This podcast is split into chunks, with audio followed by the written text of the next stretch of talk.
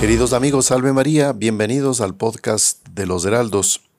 Estamos entrando en Adviento y este, este misterio, esta época litúrgica, pues nos sirve para poder prepararnos bien para la Navidad, que es una, una época muy especial para toda la iglesia, para todos los redimidos.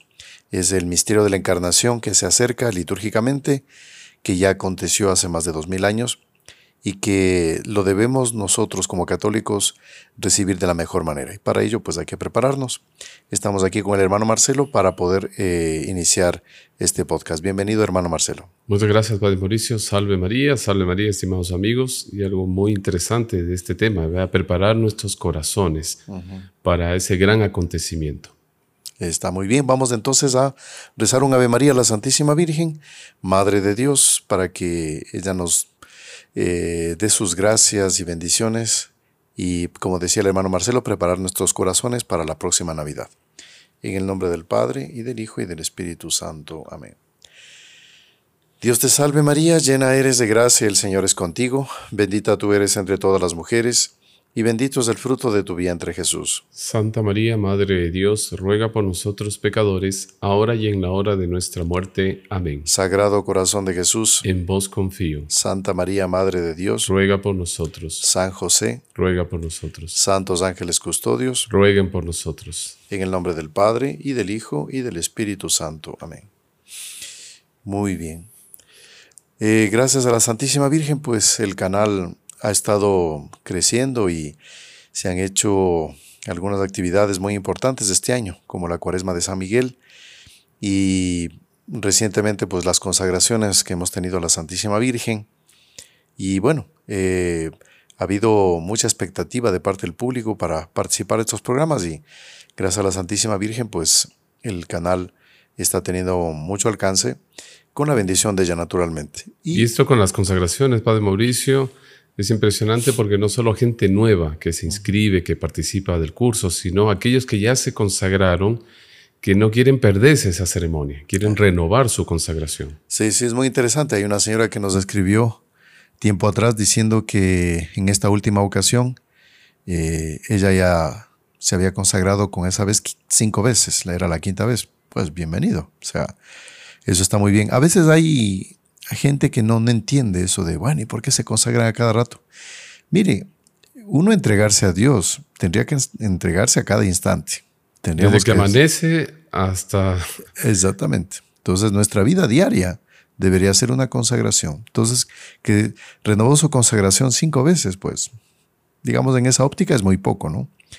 Eh, esa consagración a Jesús por las manos de María, pues, tiene que ser algo permanente, diario. Y bueno, entonces vamos a entrar aquí en este tema, el tema del, del Adviento, que no vamos a entrar, ya hemos hecho programas anteriores, pues no vamos a entrar en ciertos pormenores que más o menos ya se trataron, pero solo para recordar el Adviento, pues es una preparación. Adventus viene de, prepararse, ya viene, hay una llegada, está por venir. Eso significa Adviento, eh, ya llega, está por venir. ¿Quién? El Salvador. Entonces estamos preparándonos para el nacimiento de Él, que se dio pues en esta tierra hace más de dos mil años. Y la iglesia a lo largo de los siglos pues ha hecho, ha incentivado que haya un periodo que recuerde la preparación de la humanidad, eh, siglos atrás hablemos, ¿no? miles de años, para la venida del Salvador. Desde que Adán y Eva fueron expulsados del paraíso, la humanidad está esperando, esperaba en esa época el Salvador. Pasaron miles de años y por fin vino. Entonces, este periodo, desde la salida de Adán y Eva del paraíso hasta que vino nuestro Jesucristo, es a su modo un adviento. O sea, están esperando la llegada a la venida, ¿no? Y eso lo recordamos ahora. Y es muy interesante, los, la iglesia eh, nos pone un color litúrgico muy propio de cuaresma, que es el color lila. y eso es lo que mucha gente se pregunta, padre, pero vemos el color lila, morado. ¿Y qué significa eso? ¿Por qué, por qué ese color? Claro, porque el, lila tiene inclusive un color, es, un color que más o menos representa para las misas de difuntos, ¿no? De luto. Eh, antiguamente se usaban también, por ejemplo, colores negros, casullas negras, para celebrar una misa de, difuntos o de, aniversario de difuntos. Pero la iglesia, pues en general hoy en día, más bien dicho, se ve en, los, en las iglesias que los padres usan el color lila, color morado, y en esta época de Adviento, ¿por qué se usa ese mismo color que es propio de Cuaresma también? Se entiende en Cuaresma, pues estamos preparándonos para la muerte de nuestro Jesucristo, su, su pasión, su coronación de espinas, crucifixión, etc. ¿Por qué? Porque este periodo tiene algo de penitencial. Y aquí es que vamos a profundizar un poquito más del tema. ¿En qué circunstancias se encontraba la humanidad previo al nacimiento de nuestro Mesías, de nuestro Salvador. Este es el punto que quería resaltar porque aquí vamos a entender el color lila, el color morado.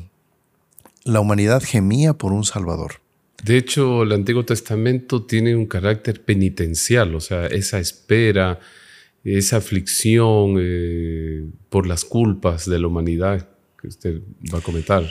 Exactamente. Sí, es, es, una, es algo muy doloroso, muy doloroso, pero es bueno conocer, bueno saber, porque eh, así vamos a valorar mejor eh, esta época litúrgica del Adviento. ¿no? El Adviento es un periodo de cuatro domingos que preceden a la Navidad.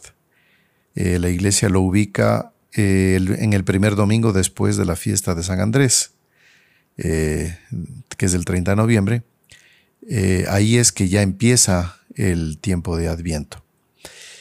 Y ahí se usa el color morado. Eh, se trata de que la, la iglesia, fin, los, no tenga muchos adornos, sea también tenga un, carácter también así, con un sabor penitencial. No es propiamente como la cuaresma, ¿no? Que es fuertemente penitencial, pero sí tiene algo de penitencial. Algo se recuerda también lo que la iglesia recomienda para la cuaresma, también se hace en Adviento, de una manera como más limitada que es el ayuno, la limosna y la oración, que son tres prácticas de piedad que hacen que el alma del hombre se una a Dios con mucho más intensidad. El ayuno, pues, ya conocemos, eh, comer menos, limitarnos no solo de comida, sino también de diversiones. Ayunar, por ejemplo, de los malos amigos, ayunar de lugares que me pueden hacer daño, con diversiones malas, ayunar. Hoy en día, pues hay gente que está muy esclavizada con el celular, ¿no? Entonces, hacen propósitos de no usar el celular. E inclusive, eh, aprovechamos para comentar esto, que hay un movimiento, pues, en algunos lugares del mundo, sobre todo de padres de familia, que están eh, puestos de acuerdo en ciertos colegios, escuelas, para que los hijos no usen en ningún momento el celular en escuela. No, no tengan esos, aparatos. Hacen perder el tiempo inútilmente cuando no son pecados claramente manifiestos. Los chicos están buscando cosas horribles, inclusive hasta satanismo. Están buscando cosas esotéricas. Bueno, ¿cuántas cosas eh, lamentablemente circulan en estos medios? Y eso sin tomar en consideración que produce una adicción. Claro. Esclaviza. La persona queda esclava. Entonces, bueno, en esta época de Adviento es un buen momento para ayunar. La limosna, pues, eh, San Agustín lo ha dicho, lo hemos comentado en otras ocasiones también, que él dice que existen las dos clases de limosna, la limosna espiritual y la limosna material, que es la más eh, conocida, que es eh, darle alguna persona que necesita un dinero, ropa, lo que sea. Pero San Agustín dice que más importante que la limosna material es la espiritual, que significa darle al que está desorientado, al que está confundido, darle la verdad, darle el buen consejo, darle una orientación, sacarle de las tinieblas del error e inclusive esa limosna espiritual hasta puede ser una reprensión, un llamado de atención alguna persona que está actuando mal, por ejemplo, hablemos de los padres en relación a los hijos, eh, ya no escuchan los hijos las palabras de abuenas, pues a veces los padres tienen que hablar con más energía, ¿no? tomar actitudes más firmes Eso es una limosna espiritual. Y a veces, eh, padres, si no son eh, los mismos eh, padres de familia, los padrinos tendrían la obligación Ah, de corregir al ahijado. Es una obligación moral que ellos adquieren cuando están presentes en el sacramento, cuando son bautizados, cuando hacen la confirmación. Tal cual. Es lo que dice, lo que enseña el catecismo en la iglesia. Dice que los padrinos deben ser personas de ejemplo, personas de fe, personas, si es posible, practicantes de la fe católica para que cuiden de la fe de su ahijado. Y que no solo van a estar presentes en la ceremonia, porque a veces queda eso en la cabeza de, la gente. Claro. Hace el padrino está el momento del festejo, el sacramento, luego un compartir y acabó la responsabilidad del padrino.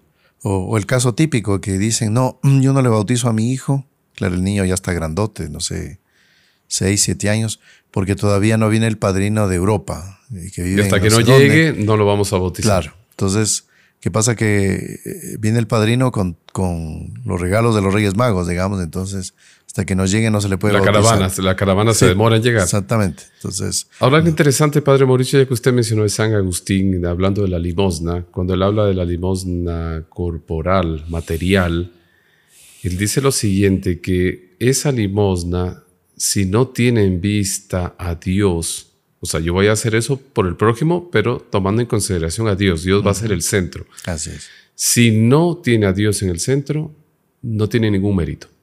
Exactamente. Es una mera obra de beneficencia, pero que no acumula mérito. Así es. Cualquier ONG, por ejemplo, que lo hacen por, porque hay un, gobierno que les paga o, una asociación filantrópica que promueve, bueno, si no tienen vista a Dios, eso tiene apenas un mérito humano, pero mérito sobrenatural divino no lo tiene. Es con la intención de glorificar a Dios, de cumplir con el primer mandamiento, amarás a Dios sobre todas las cosas y al prójimo como a ti mismo, que se hace esta, esta limosna. ¿no? Y ahí se entiende la frase de nuestro Señor, os aseguro que ellos ya en esta tierra recibieron su paga. Así es. Entonces, bueno, tenemos la, el ayuno, la limosna y lo que todo católico debe hacer a diario, que es la oración. Hace un tiempo atrás decimos un podcast y bueno, en nuestras redes sociales hay diversos programas sobre el tema. Como la oración es importantísima, la oración es fundamental.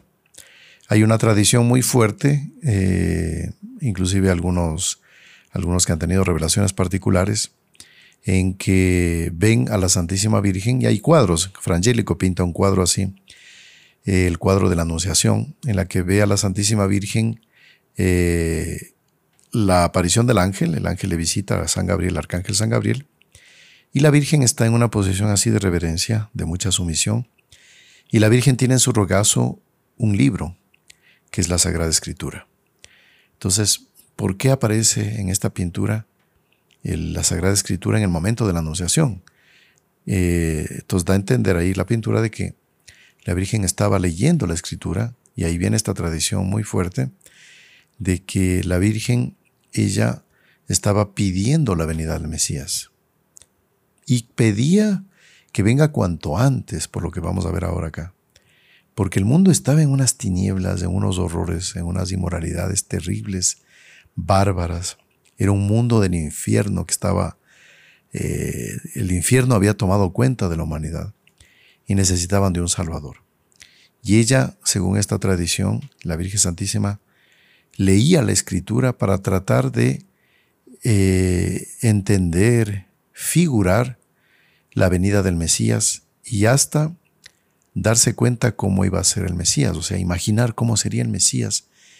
Y en el momento en que ella, y esto también, esta teoría la comparten el doctor Plinio y Monseñor John Clam, ella, la Virgen Santísima, cuando explicitó místicamente, por una gracia de Dios, cómo iba a ser el Mesías, cómo él iba a aparecer en la tierra, ahí se apareció el arcángel.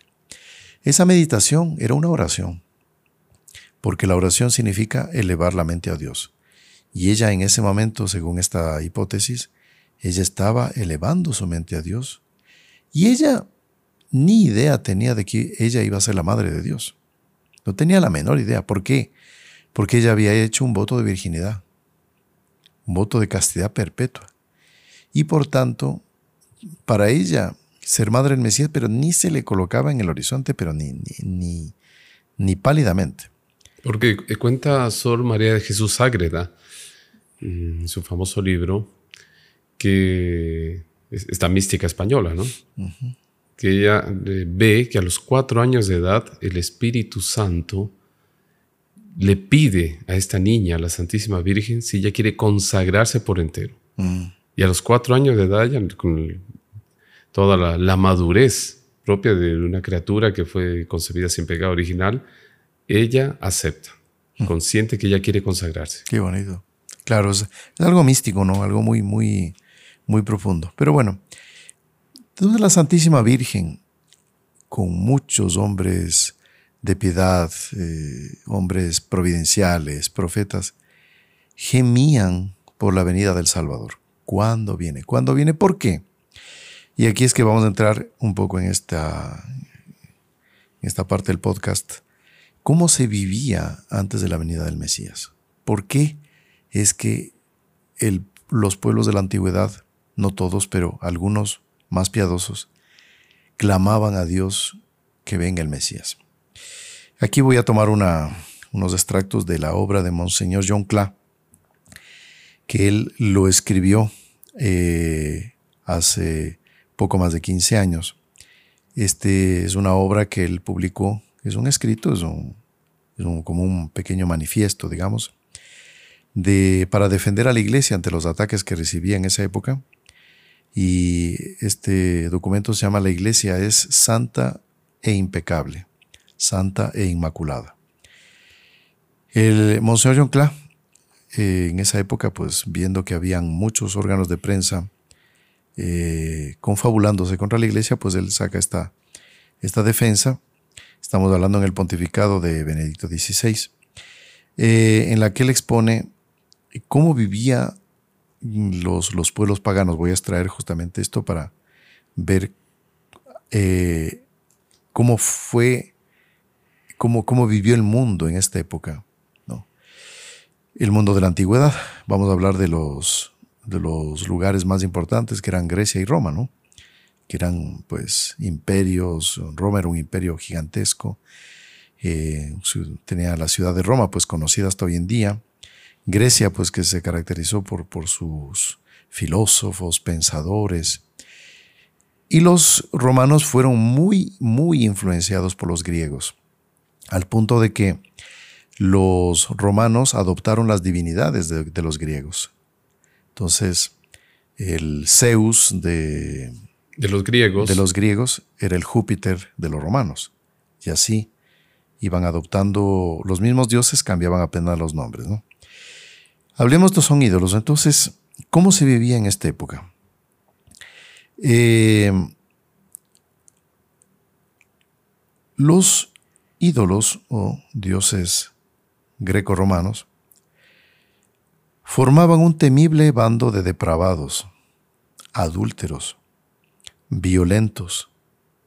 Eh, subrayan cada palabra, cada palabra tiene su, su, significado propio de, estas, de estos ídolos, ¿no?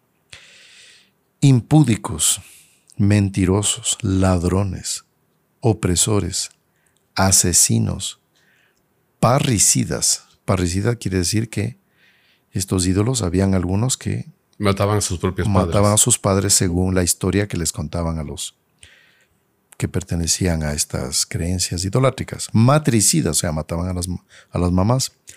Fratricidas, mataban a sus hermanos. Crueles, egoístas, traidores, perezosos, falsos, deshonrados, incestuosos, fornicadores, perversos y pedófilos. Todos estos calificativos correspondían a alguna de las divinidades de, los, de estos dioses. O sea, todos los vicios capitales tenían una representación. estaban ahí. Entonces, por ejemplo, entre los, los romanos, el dios de la borrachera era Baco, ¿no? o entre los griegos, perdón, era Baco. Baco. La comida y el vino. Sí, pues para tener una buena borrachera, una buena fiestona, una buena comilona, pues hay que invocarle a, este ídolo que en el fondo era un demonio, ¿no? Hablemos de eso. San Pablo dice, los dioses de los gentiles son demonios. Entonces, em, aquí va a describir eh, Monseñor John se ampara en autores e historiadores de peso. Ahora, ellos sabían perfectamente, Padre Mauricio, me recuerdo la, frase, un discípulo de Platón, le dice Platón, aquí en confianza, ¿existen o no existen estos dioses a los que nosotros rendimos culto? Y Platón le dijo, mira, o sea, eh, cualquier persona se aguanta que, no existen, pero conviene que los mantengamos. Claro, porque así eh, se mantiene ese esquema de Estado, porque la formación de un Estado en esta época sobre todo se funda también con creencias religiosas. Era el norte de ellos, ¿no? Bueno. Y por ejemplo el código de Hammurabi también contempla cosas aberrantes de materia moral, porque claro, con esos modelos de creencias de, de dioses que tenía que creer en tal ídolo, pues más o menos había que ajustar las leyes a cómo eran esos dioses. Bueno, entonces aquí dice, ¿quién era Zeus? La divinidad máxima de, de, esta, de, este, de esta guarida, de este bando de, de ídolos, no era solamente un salvaje desenfrenado que había practicado el canibalismo devorando a una de sus hijas. O sea, Zeus no existe. Pero los que idearon a Zeus como modelo de los dioses, de todos los dioses y por tanto de todo un pueblo como Grecia y después Roma, el modelo quién era?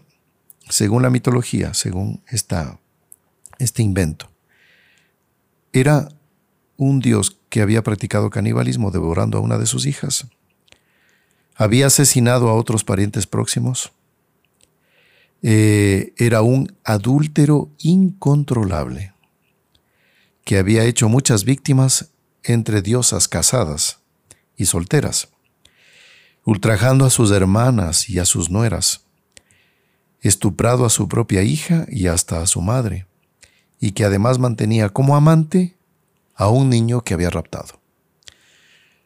Y aquí viene lo más impresionante.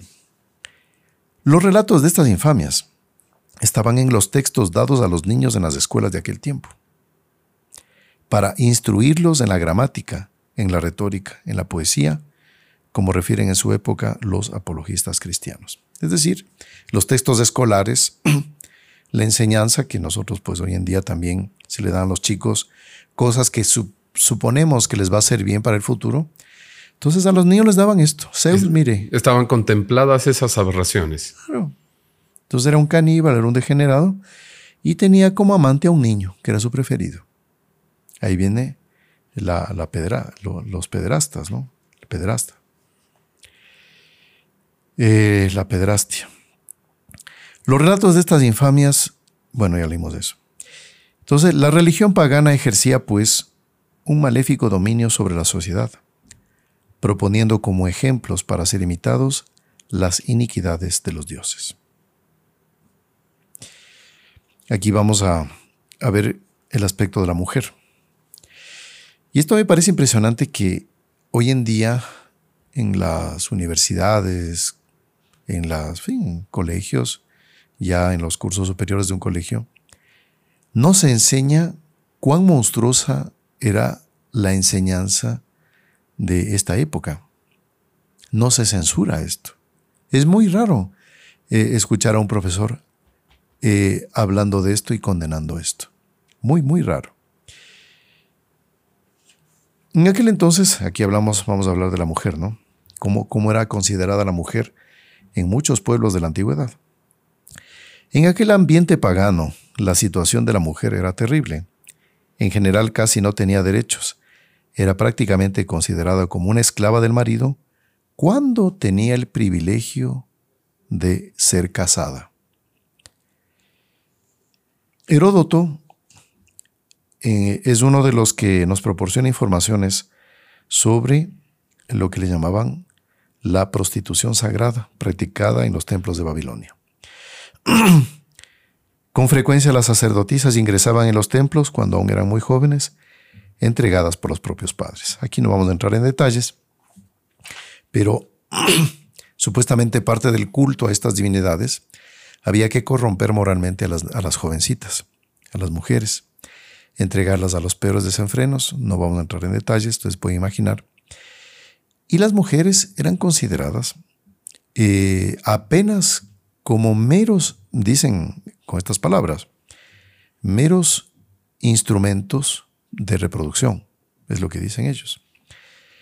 Porque ya era tal la depravación de los griegos y los romanos que eh, ya no encontraban sino solo placer en las aberraciones, por ejemplo, con niños. Ese era como que el auge de su, de su, de su búsqueda de placer. Todos los corrompían a los niños, los destrozaban y entonces se vivía una época, pero monstruosa. Entonces, por ejemplo, dice en la India, en la India, entre las crueles prácticas milenarias del paganismo, hablemos de la India, estamos hablando del culto hindú, del budismo, la costumbre exigía que la viuda fuese quemada junto con el cadáver de su marido cuando él moría. Claro. O sea, moría el, esposo y la mujer también tenía que morir, la quemaban. La quemaban viva. Y había unos pueblos del África, por ejemplo, que tenían estas mismas costumbres en estas épocas.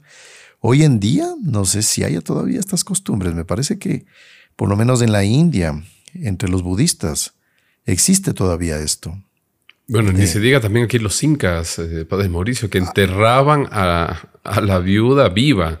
Exactamente. Y a las concubinas, digamos, y porque no era solo una. Y las concubinas, porque estaban las oficiales y las extraoficiales.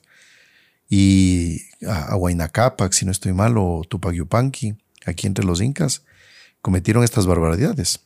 Eh, para er-, erguir ciertos templos ¿no? de los incas, colocaban en los cimientos, en las bases, eh, hombres, mujeres, preferiblemente niños, que eran sacrificados para ese efecto. O sea que la mortandad, el asesinato era brutal.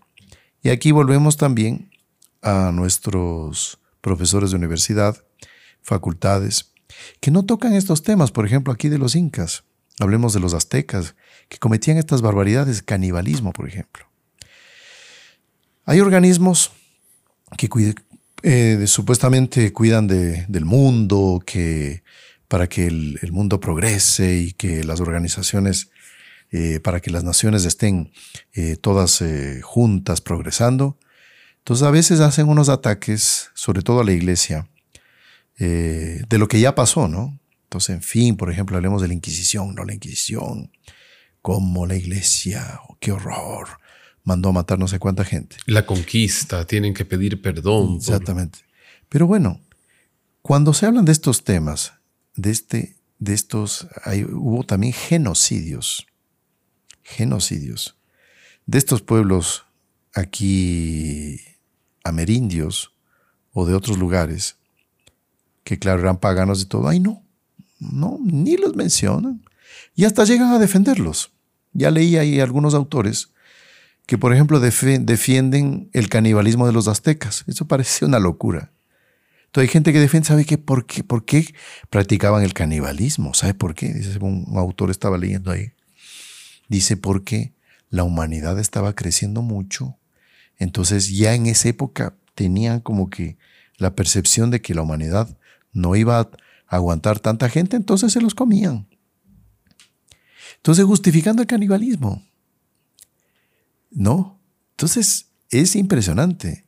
Dos pesos y dos medidas. Aquí, por ejemplo, eh, por el Perú, hace pocos años, encontraron uno de los, eh, eh, hicieron un hallazgo, uno de los lugares donde murieron sacrificados niños, ¿no? Para entregarlos, supuestamente ofrendarlos a la divinidad. Más de 140 niños. Los narcotizaban Después los mataban, pero así, gratis, para ofrecerle a un Dios. Entonces, así vivían estos pueblos de la antigüedad. Esto es solo como un, cuadro, padre, de lo que vivía la humanidad en la época, a la espera justamente del Redentor. Habían unas tribus aquí en Sudamérica, no recuerdo el nombre de una de estas tribus, que eh, cuando una tribu vencía a otra tribu, no se los comían en la hora, sino que los dejaban los cebaban. en un corral engordando para comérselos después. Entonces imagínense las prácticas animalescas que tenían. Era el infierno. Hay relatos, por ejemplo, de los, de los aztecas cuando sacrificaban y sacrificaron, hablan de cientos de miles, cientos de miles de hombres, mujeres, niños que fueron sacrificados monstruosamente.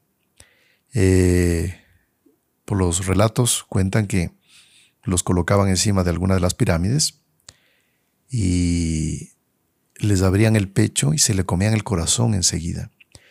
Y el que hacía este, este ritual, el sacerdote de ellos, pues pueden imaginar.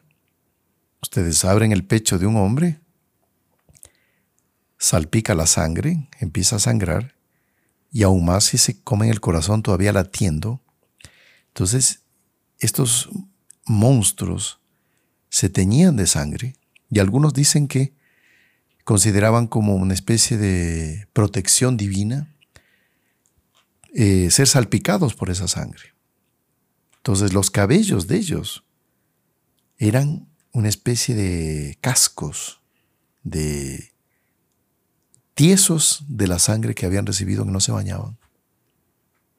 Entonces, claro, Viene un europeo y se encuentra con un tipo así, todo eh, salpicado de sangre, con un cabello que no se sabe qué es, y el tipo se está comiendo un pedazo de, carne humana de alguien. Y usted dice, oiga, estos son seres humanos. ¿Serán de esta, de esta tierra? ¿De dónde serán? Y ahí vino el conflicto, ¿no? ¿Serán, serán humanos? ¿Será posible que hayan hecho esto? Entonces, fin, hablemos de, América, podríamos hablar cuántas y cuántas cosas, cuántas barbaridades que se cometían en esta época. Y vamos a avanzar un poquito más. Entonces dice el código de Hammurabi, eh, famoso, ¿no? Que se hablaba mucho en la antigüedad, que había una especie de constitución así de conducta moral y qué sé yo. Dice, está repleto de estas normas que reflejan el estado de opresión de la mujer en las civilizaciones antiguas, la cual muchas veces era castigada con la muerte, la esclavitud o el repudio. Incluso en Roma y en Grecia, las leyes antiguas eran inicuas en relación a la mujer. ¿Qué hacían? Existía entre los romanos el que se llamaba el pater familias, pater familias es el padre de familia. Y él podía disponer de la vida de su esposa. Si, por ejemplo, esto comentan algunos historiadores, se le quemaba la comida y le servía la comida un poco quemada, podría mandarla a matar. Y hubo casos. Tenía justificación. Claro. Porque la hija era men la, perdón, la esposa era menos que esclava. O con la categoría de esclava que ya vamos a ver lo que era la esclavitud en la época, era una barbaridad. Cuando nacía un niño de esa mujer y el pater familias veía que no, como que no le gustaba, entonces él mandaba matar al niño. ¿Cómo lo hacían? Cogían al niño con unos esclavos, lo llevaban a un bosque, ahí lo abandonaban y se lo comían las fieras. Esos eran, esas eran las costumbres de esa época.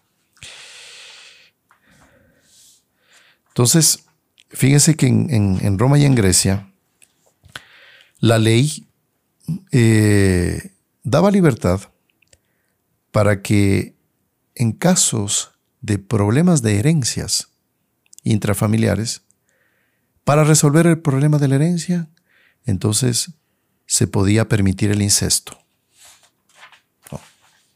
Entonces, ya saben lo que es. Bueno, Ahora vamos a hablar un poco de la esclavitud. eh, vamos a hablar, hablamos de Grecia y Roma, ¿por qué? Porque eran los modelos de civilización de esa época. O sea, era como decir hoy en día, no sé, Estados Unidos y qué sé yo, y Francia, no sé, bueno, no sé, son referentes para la humanidad, eran estos, vivían así. Dice, el derecho romano daba un poder dictatorial al padre familias, ya, ya vimos esto, y sobre todo con los esclavos. Los esclavos eran considerados, según el derecho romano, como res. Res, R-E-S. Cuando nosotros decimos voy a comer carne de res, pues res es, en latín al español, es cosa. El esclavo, según el derecho romano, era considerado res, cosa. ¿Cosa qué es? Cosa es el micrófono. Un objeto cualquiera. Claro. Esta mesa. Cosa puede ser una hormiga. Cualquier cosa. ¿No? Entonces, como es cosa, si yo, por ejemplo, tengo aquí un bolígrafo y ya no me escribe, ya no tiene tinta, es de estos bolígrafos desechables, lo tiro a la basura. No pasa nada. Así eran considerados los esclavos. Qué cosa monstruosa. Los esclavos eh, a veces eran llamados por el pater familias o el dueño para experimentar venenos. A ver, tómate esto. El esclavo tenía que obedecer, tomar y morir. El, esclavo no podía, eh, no, no, era, no tenía derecho absoluto, no, digamos, no tenía derecho sobre su familia, sobre su esposa. Si el dueño de él quería quedarse con su mujer, lo hacía. Si la quería matar, la mataba. Porque toda la familia también pasaban a ser esclavos. Podía disponer de los hijos y lo hacían. Y venía un, degenerado de esto, se aficionaba de un niño, se lo, se lo llevaba a la casa a cometer horrores. Eh, también vamos a ver aquí eh, en Esparta, esto como comenta un, un, autor que se llama Fustel de Coulanges. El Estado tenía el derecho de no tolerar que sus ciudadanos fuesen deformes o mal constituidos. Y aquí vamos a ver cómo se parece esto a los nazis. Los nazis eran los que eh, con su filosofía eh, incentivaban la destrucción de aquellos que no son perfectos. O sea, fuera de la raza aria, son los únicos perfectos, todo el resto muere. Y aún más, y aún más si habían nacimientos de personas defectuosas. Entonces, si nació con un, fin, un dedo chueco, hoy en día pues hay algunos síndromes de Down y otros más, no. Nació así, muere. O sea, prácticas nazistas ya venían de la antigüedad. Y hoy en día se camuflan con otros nombres. Entonces existen lugares en Europa donde se quiere practicar la eutanasia, o sea, asesinar a estas criaturas que nacen con defectos. Y fíjese, aquí hay una anécdota, hermano Marcelo, me acuerdo, creo que con usted estuve en, esa, en esa casa. Visitamos hace algunos años una familia de un médico, médico muy, muy conocido y todo. Y cuando estuvimos con la Virgen visitando su familia, pues para rezar el rosario y todo, eh, ahí nos presentó la, a su esposa y tenía una niñita que era, tenía síndrome de Down. Y aparte de eso, era, no recuerdo el nombre de la enfermedad, la niña no podía crecer más, era enana. Y además de eso, tenía una deformación en la que la columna vertebral se abría hacia el frente y como que el pecho estaba para el frente. Y increíble, la niñita, eh, nosotros la, vimos, era, era increíble eh, cómo era una niña de un encanto, tenía un encanto increíble, nosotros quedamos asustados. Y el doctor nos dice, mire, mire, padre, cuando yo soy médico, dice, yo soy médico, eh, me decían mis compañeros, mire que estamos viendo los exámenes, tu señora que va a tener un hijo, no sé cuánto, y estamos viendo que el asunto como que no va bien, etc. Al final nace la niña con este cúmulo de enfermedades. Y el doctor dijo, apenas nació esa niña, yo me rebelé contra Dios. Renegué de Dios. Y dije, ¿cómo me vas a mandar esto? ¿Por qué a mí? Es la típica ¿Por qué a mí? pregunta. ¿Cómo? O sea, él era médico y, y le nace una niña con esas características. Entonces él dice, mire, yo no quiero saber nada. Yo, dice, renegué, no dormía. Y mi esposa, claro, era su hija. Ella le cuidó. Bueno, entonces a medida que la niña crecía, el papá eh, empezaba a aficionarse de la niña. Tenía otros hijos, pero esa niña, dice, algo tenía. Dice que yo, ahora ya, la niña cuando la vimos, ya tendría sus 11, 12 años de edad, pero estaba toda chiquitita, ¿no? Así. Y él la cargaba, porque era pequeñita, ¿no? La cargaba en los brazos, dice, dice, padre, dice, si yo tengo, le tengo sentido a la vida es por ella. Dice, porque ella es un angelito aquí en mi casa. Dice, ¿cómo ella no tiene malicia? Ella no actúa nunca mal. Ella dice ayuda. Ella dice, es, es un angelito que yo tengo acá. Y dice, y mi vida tiene sentido por ella. Entonces fíjense cómo es las cosas de Dios, ¿no? O sea, aquella criatura que para él era como una maldición, después del decía, ahora es mi gran bendición, es ella. Si yo lucho en esta vida es por ella. Bueno, entonces, acá no. Eh, en Esparta, si nacía deforme el niño, muere. Y esto se parece, como les decía, a las prácticas que tuvieron los nazistas, ¿no? Y una cosa terrible, según el mismo autor, aquí se citan a los autores, no vamos a exponer todos porque si no sería muy largo, esa ley se encontraba igualmente en los antiguos códigos de Roma. Hasta Aristóteles y Platón incluyeron esta práctica en sus propuestas de legislación. Es decir, niño defectuoso muere. No hay nada. Eh, en Cartago y en Fenicia los niños eran ofrecidos en sacrificio a los ídolos. En Roma y en Grecia eran utilizados en ritos de adivinación. Y así, mire, podríamos hacer una lista enorme, ¿no? de, de, de, barbaridades de la antigüedad.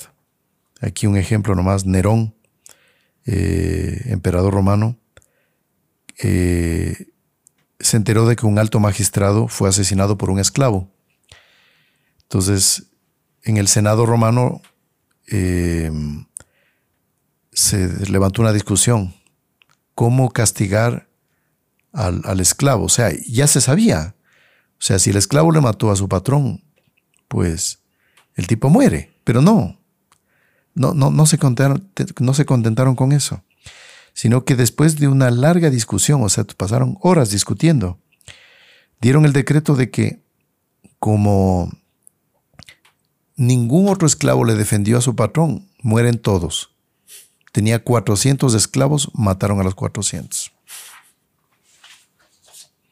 Serán las leyes. Bueno, y aquí el aspecto de la, de la pedofilia, de la pedrastia, que era el hobby de la época. Era impresionante. No podemos entrar en detalles. Basta con lo que ya nos enteramos hoy en día que existe. En la antigüedad era visto eso como lo más normal. Y era hasta recomendado. Entonces, claro, en este mundo, pues, tan monstruoso, llega un niño, de una madre virgen, de un padre virgen, la Virgen María, San José. Y cuando ese niño crece y empieza a predicar, los paganos de la época se horrorizan.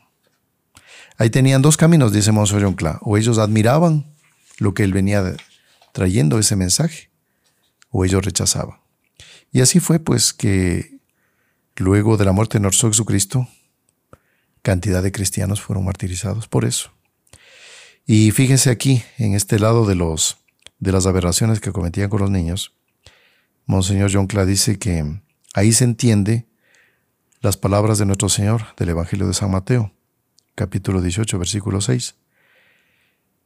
Dice, pero quien escandalice a uno de estos pequeños, a los niños, que creen en mí, más les valiera que le aten al cuello una piedra de moler, que mueven los asnos y lo arrojen al profundo del mar. Ahí se entienden esas frases. El que escandalizare a este niño, porque los niños eran objetos de los mayores horrores, niñas cometían bestialidades. Y ahí viene nuestro Señor. Entonces, esto que comento aquí ahorita es el periodo de la antigüedad que vivía en el mayor paganismo, era un infierno en la tierra, y ahí aparecían hombres providenciales pidiendo la venida del Mesías. Entonces este adviento que vivimos es eso, es esa preparación y por eso ahí entendemos ya un poquito el color lila de este tiempo litúrgico. Ahora el Dios eh, fue preparando a su pueblo, eh, Padre Mauricio, porque ya con el profeta Isaías, cuando en medio del cautiverio, Dios eh, da un mensaje de esperanza. Cuando le dice al profeta Isaías, dice, consolad, consolad a mi pueblo gritad a Jerusalén, que ya está pagada la culpa. O sea, en breve saldrán del cautiverio y se cumplirán las promesas, la, la venida del Mesías. Exactamente. Entonces aquí les ilustramos a nuestros amigos un poco el contexto histórico para que valoremos este periodo litúrgico que la, Iglesia nos recomienda y saber que si la Iglesia lo dispuso por, porque el Espíritu Santo inspira eh, ha inspirado la liturgia de la iglesia, ya sabemos el por qué. Es esa espera, ese dolor, esa aflicción de que cuándo viene el Mesías, cuándo viene el Mesías. Y aquí también, dentro de este aspecto de la preparación, les invitamos a nuestros amigos para prepararnos también, no solo en nuestros corazones, que con el arrepentimiento, eh, ayuno, limosna, oración, hacer una buena confesión, eh, retomar las prácticas de piedad que habíamos perdido, eh, en fin, cuántas cosas por las cuales debemos mejorar espiritualmente. Pero también este aspecto como que de la liturgia dentro de casa. Entonces, por ejemplo, hacer el nacimiento, el pesebre, o el Belén, como se le conoce en algunos lugares. Es importante que nosotros manifestemos la fe, no solo dentro de casa, sino fuera de casa. Es muy bonito ver casas que adornan, por ejemplo, los árboles, les ponen guirnaldas, luces, eh, colocan afuera figuritas eh, que recuerdan al niño Dios, a la Virgen, a San José, ¿no? Luces de colores, alegría, la alegría de que viene el Salvador. ya estamos preparándonos para la venida del Salvador, la alegría que tenemos de que Él ya viene, ya llega, nos salva, ¿no? Entonces debemos también manifestar eso con mucha alegría, manifestarlos a otros, Después vendrán pues la preparación de los dulces, los regalos, las comidas. Naturalmente pues ya en la Navidad ya les estaremos recomendando pues asistir a la misa, la misa de Navidad que es obligatoria, no ir a la misa de Navidad. Em, Por cierto, en algunas casas nuestras, Padre Mauricio, pues tendremos las presentaciones del pesebre Luz, Sonido y Movimiento. Así que es una verdadera catequesis es, un espectáculo. Así es. 18, 20 minutos, en la que se muestra toda la historia. Así es. Aquí, por ejemplo, aquí en Quito vamos a tener nuestro, aquí ya, ya se está preparando nuestro, ya está casi listo, nuestro pesebre, y es cuestión de que nos llamen por teléfono, nos escriban para agendar con grupos de oración eh, grupos parroquiales, catequesis. grupos de catequesis, escuelas también, colegios. Pueden venir a ver nuestros, nuestro nacimiento y es gratis, la entrada es gratis. estos pesebres son muy lindos, ¿no? Se, las piecitas se van moviendo, se va narrando la historia de Navidad, se prenden las figuritas, todo. Y esto nos, nos vuelve niños, esa es la palabra. Nos, nos da nostalgias de nuestras Navidades de otrora. Y por eso pues debemos prepararnos. Y aquí les hago un desafío, ¿no? Así como hay lugares donde hace poco tiempo atrás eh, hicieron gastos y lanzaron la casa por la ventana para celebrar Halloween, ¿no? ahí sí, con trajes, con eh, súper adornos diabólicos, claro, afuera de casa, este, todo el gasto que hicieron para, para esa festividad. Ahora quiero ver cómo los católicos vamos a celebrar la Navidad. A ver si lo hacemos más que eso. Si es igual, ahí no, no estamos dando todo nuestro corazón a Dios. Tiene que ser una manifestación mucho mayor que estas fiestas paganas que hay de Halloween y otras cosas, ¿no? Así que es el tiempo este de Adviento de prepararnos, ¿no? Preparar nuestras hacer la novena, la novena, la novena del niño Dios. Eso es sumamente importante. Vamos también nosotros a acompañarles en la novena. Entonces, y eso, hermano Marcelo, si usted eh, tiene algo más para añadir, porque el tiempo se pasa volando y tenemos que concluir en breve.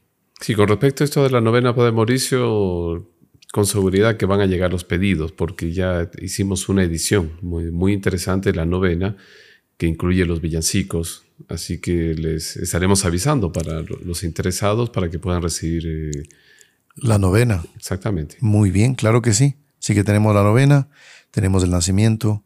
Bueno, y alegrémonos, alegrémonos porque está cerca nuestro Salvador. Está llegando. En medio de este carácter penitencial viene la alegría. Por eso es que existe también la corona de Adviento, ¿no? que es una costumbre muy antigua en la iglesia de hacer una corona. Generalmente lo hace con, con ciprés, con pino.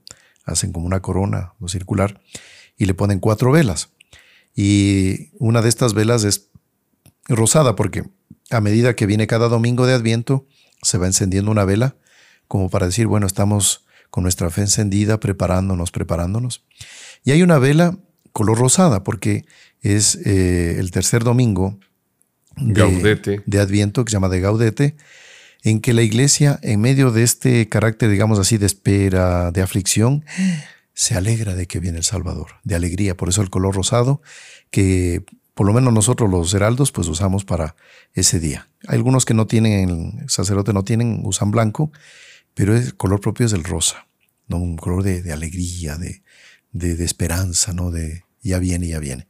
Así que esto es, queridos amigos, queremos animarles para que eh, celebren bien el Adviento, se preparen bien y sobre todo la Navidad, ¿no?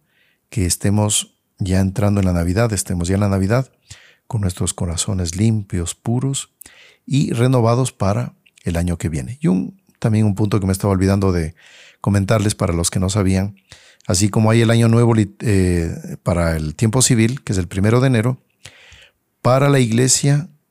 Eh, el año litúrgico el comienza. el primer día de Adviento es el año nuevo para la iglesia. Entonces, cuando ya tenemos el primer día de Adviento, ya es año nuevo para la iglesia, ¿no? Así que esto es interesante también conocerlo. Muy bien, hermano Marcelo. Si no tiene algo más para comentarnos, pues vamos a rezarle un Ave María a la Santísima Virgen, agradeciéndole eh, por las gracias que ya nos ha estado derramando, ¿no? En el nombre del Padre, y del Hijo, y del Espíritu Santo. Amén. Amén. Dios te salve María, llena eres de gracia, el Señor es contigo. Bendita tú eres entre todas las mujeres, y bendito es el fruto de tu vientre Jesús. Santa María, Madre de Dios, ruega por nosotros pecadores, ahora y en la hora de nuestra muerte. Amén. Sagrado corazón de Jesús. En vos confío. Santa María, Madre de Dios. Ruega por nosotros. Divino Niño Jesús, ten piedad de nosotros. San José, ruega por nosotros. Santos ángeles custodios, rueguen por nosotros.